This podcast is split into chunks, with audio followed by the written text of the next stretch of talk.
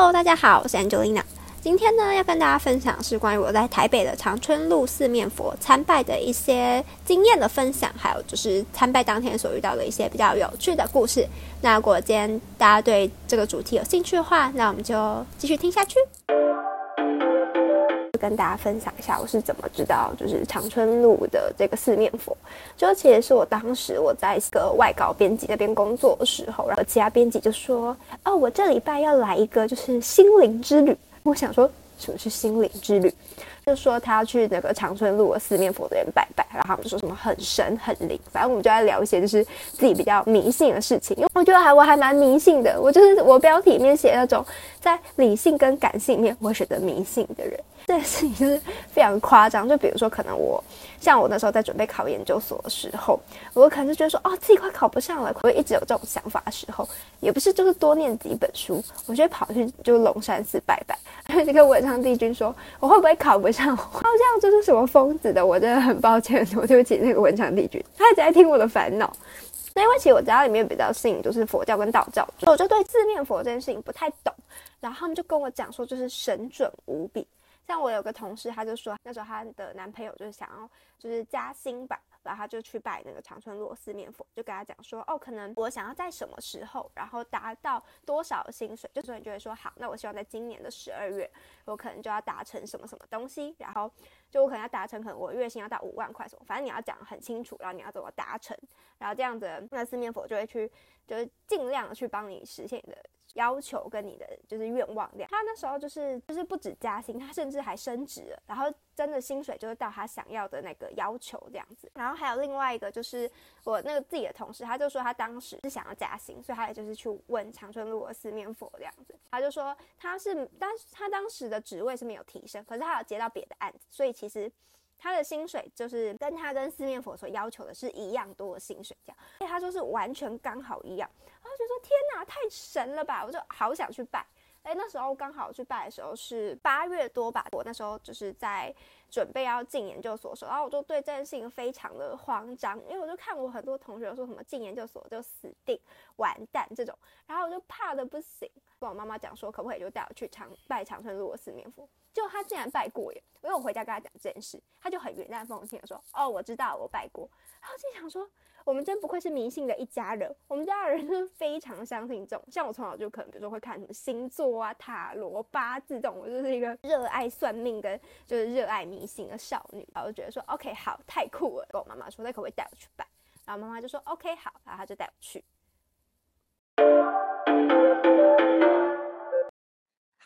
我要来讲我当天就是去参拜的一些故事吧。就因为它其实是在就是长春路。可是因为其实这个四面佛它是有搬过家的，然后当时我去的时候，我一开始走到的位置是，可是我明明就看那个人写说是新新的地方，但我就是走到好像反方向，就是好像是旧的的位置，然后就跟我妈在那边走很久很久，然后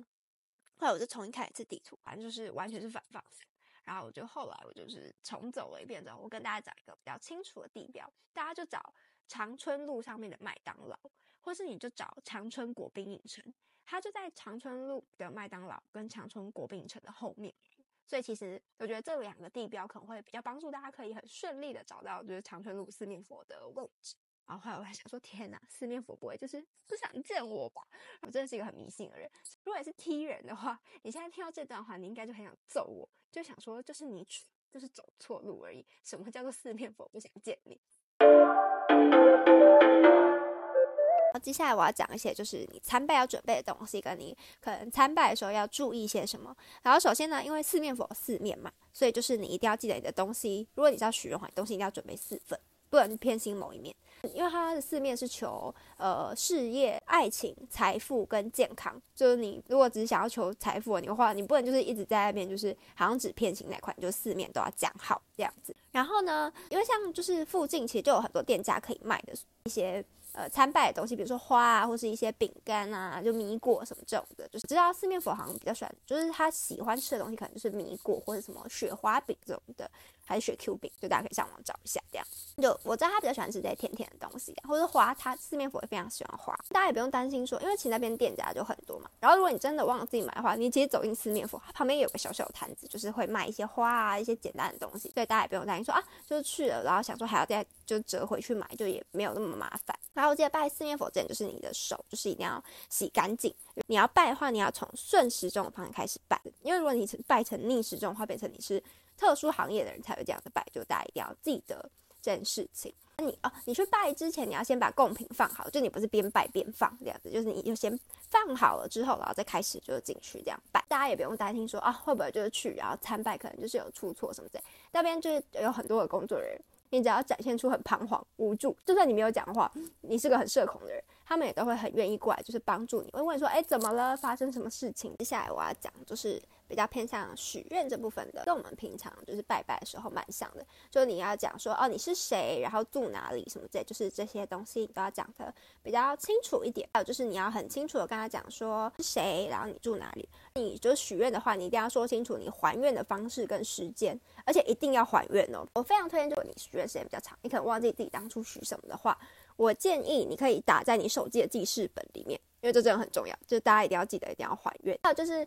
你的愿望的话，一定是不可以去伤害别人的事情，就你一定要许，就是不能许那种就是不好的愿望。还有，我记得有一点就是看到人家讲，就是说如果你家里面有丧事的话，你的一百天之内就是不要去。参拜四面佛，这点就是大家要记得。然后还有还愿的部分，因为有的人可能，比如说他是在泰国求四面佛，然后可能你短时间没有办法再回去泰国还愿的话，那其实你就真的可以去长春路那个四面佛去跟他说，就是你要来还愿。因为长春路的四面佛是从泰国请回来的，所以就大家如果这没有办法出国或是没有办法去还愿的话，就是可以去那个长春路的四面佛这边还愿，就是也是 OK 的。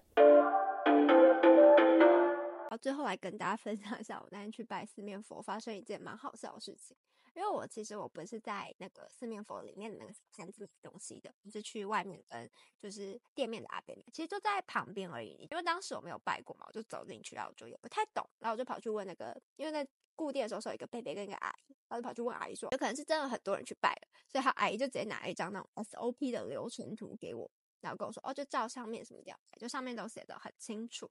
然后后来我就是挑完花，然后要准备要离开的时候，那个阿伯就因为他就一直坐在椅子上，然后这里都没有跟我们讲话，然后也没多想，我说哦谢谢，我准备要离开。然后阿贝突然看着我，他就跟我说：“你以后的老公很不错。”我就啊，然后我想说，怎么突然说这个？那阿贝又跟我说：“哦，我会看面相。”然后我说什么？我想说哦，还得到就是免费看面相这件事情嘛？那阿贝还跟我说：“你脾气不好吼。”哎，我真的不懂哎，我真的是。承认我真的脾气不好，但是我真的 always 去看所有的医生，大家都这样跟我讲，就我只要看中医，他说你脾气不好，我在想说，我只是我确实长得就是不是特别的那种很温柔的类型，但也没有到就是这么夸张到每个人看到我都说你脾气不好，这也是我还真的脾气不好，所以我又不能否认。就阿北就跟我说，你不要乱借钱给别人。我说啊，就怎么又突然扯到借钱？然后阿北又说，你哦，就是是不是借钱给人家？然后人家都不会还，又很不想否认，但确实是我真的就是那种很常人家跟我借钱，那我就会忘记。我跟阿培说：“你怎么知道？”阿培说：“我看你面相看出来。”然后阿培又开始夸赞我，他说：“你还不错啦，工作很有责任心啊，以后老公很好，然后就什么事就人生都会很顺利。”还有跟我说，就是脾气不好，跟不要乱借钱给别人。然后我觉得这件事情还蛮好笑。后来就因为我跟阿北拿那个名片这样，后来发现哎，就是阿北说，就是只要有消费的话，就可以免费帮你看面相这样。我觉得还蛮有趣。就是如果大家有好奇的话，就是我觉得可以去那一家店。但我有点忘记它叫做什么了。我去的那一家，如果我没记错的话，应该是花仙子鲜花坊。我记得应该是这间。对对，我记得是花仙子鲜花坊，没有打叶配，就只是。跟大家分享有这件很有趣的事情发生而已。好，那今天的 podcast 的分享就到这边结束了。这样子，就是我没有讲的特别的详细，主要都是分享一个我去参拜的一个过程跟流程，这样就给大家做一个很基本的参考，其实就是面对就是就。参拜这种事情，我怕我讲的不清楚的话，可能会误导大家。主要多的是经验的分享，然后大家也不用担心，就是你去那边的店家的人都非常好，就是你如果就算很社恐，在那边很无助的话，他们也都很愿意来帮助你，就大家也不用想太多或太严肃。所以四面佛其实就是一个非常我觉得和蔼的神明吧，大家不用觉得说很害怕或什么之类。就我觉得就是不管你跟任何神明许愿都一样，就是你许了愿就一定要还愿。即即便最后可能没有达到你想要的，但是我觉得它其实可能也在无形中帮助你很多，只是你不知道这件事情而已。或是你没有感觉到这件事情，但是不代表这件事情没有发生，所以我觉得就是去许愿完去还愿是很重要的一件事情。就算就是去还愿的时候，也可以就多跟神明讲一点话嘛，就自己心灵比较一个放松跟一个慰藉这样子。那也提最后也提醒大家，就是虽然说就是去拜神明，就是给自己找一个信仰的寄托，但真的不要就是走火入魔，或衡量自己的状况，随时掌握生活的自主权，是这样讲吗？对，好，今天分享就到这边，那我们下一个 podcast 见。maybe 好，拜拜。